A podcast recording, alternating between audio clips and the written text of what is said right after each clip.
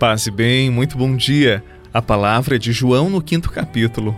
Naquele tempo respondeu Jesus aos judeus: Meu pai trabalha sempre, portanto também eu trabalho. Então os judeus ainda mais procuravam matá-lo, porque além de violar o sábado, chamava Deus o seu pai, fazendo-se assim igual a Deus.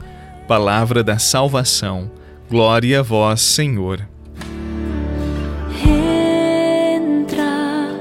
Te abro mi corazón.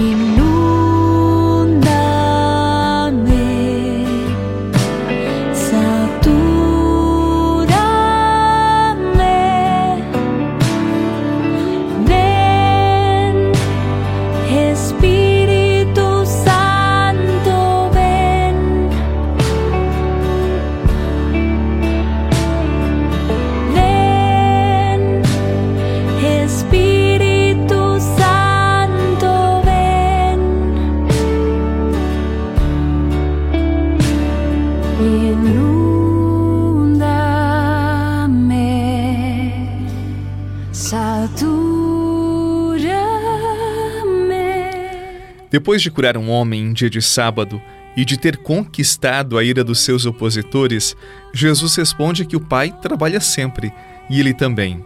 Na verdade, não há dia determinado para cuidar da vida e da sua dignidade quando ela é violada. Por isso, Jesus está próximo das pessoas e está próximo todos os dias, oferecendo uma palavra, oferecendo o seu tempo, a sua companhia. Você já deve ter percebido que os fariseus e também os seus amigos não suportavam Jesus. Eles faziam de tudo para destruí-lo. E é sempre assim. Tem pessoas que não conhecem as outras e, mesmo não conhecendo, passam a julgá-las, a não amá-las, a combatê-las em tudo. Tem pessoas que são muito, mas muito combativas e por isso essas pessoas têm dificuldades em amar e deixarem-se amar. Se tornam pessoas amargas, difíceis de conviver e Jesus experimentou isto diariamente. E no evangelho de hoje, uma nova acusação contra Jesus por parte desses homens. Eles diziam que Jesus estava blasfemando. Era inadmissível ser igual a Deus. Isso não seria tolerado jamais por parte deles.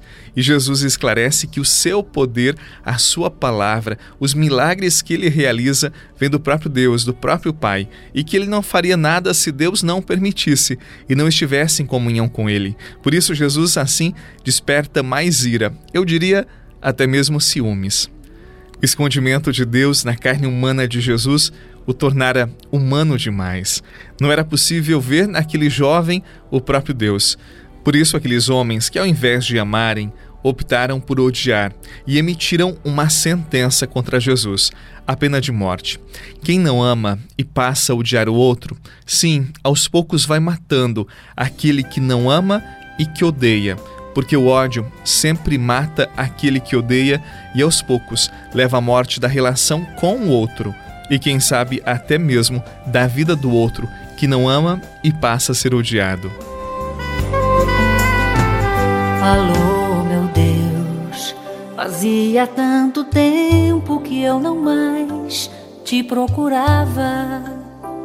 Alô, meu Deus, senti saudades tuas e acabei voltando aqui.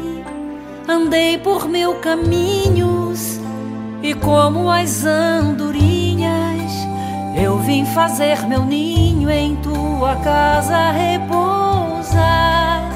Embora eu me afastasse e andasse desligado, meu coração cansado resolveu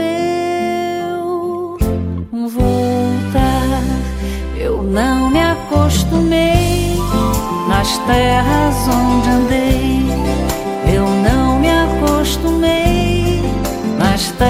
onde andei.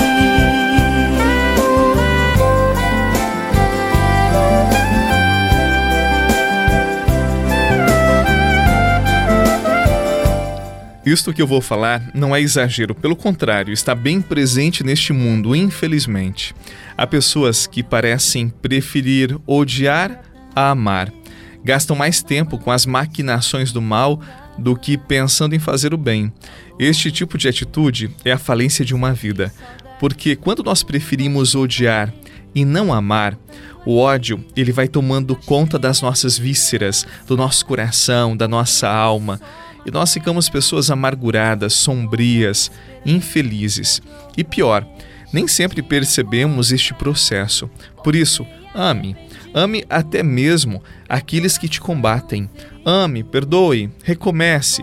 Será bom para eles, mas, sobretudo, será bom para você mesmo, você mesma. Não erramos quando amamos de verdade. Ame, ame e você será feliz. Perdoe e viverás mais e melhor, eu tenho certeza. Não tenha medo. Ao invés do ódio, o amor. E assim a nossa vida será longa e feliz. Foi isto que nos disse o próprio Deus. Em nome do Pai, do Filho e do Espírito Santo. Amém. A você, um excelente dia, paz no seu coração e até amanhã.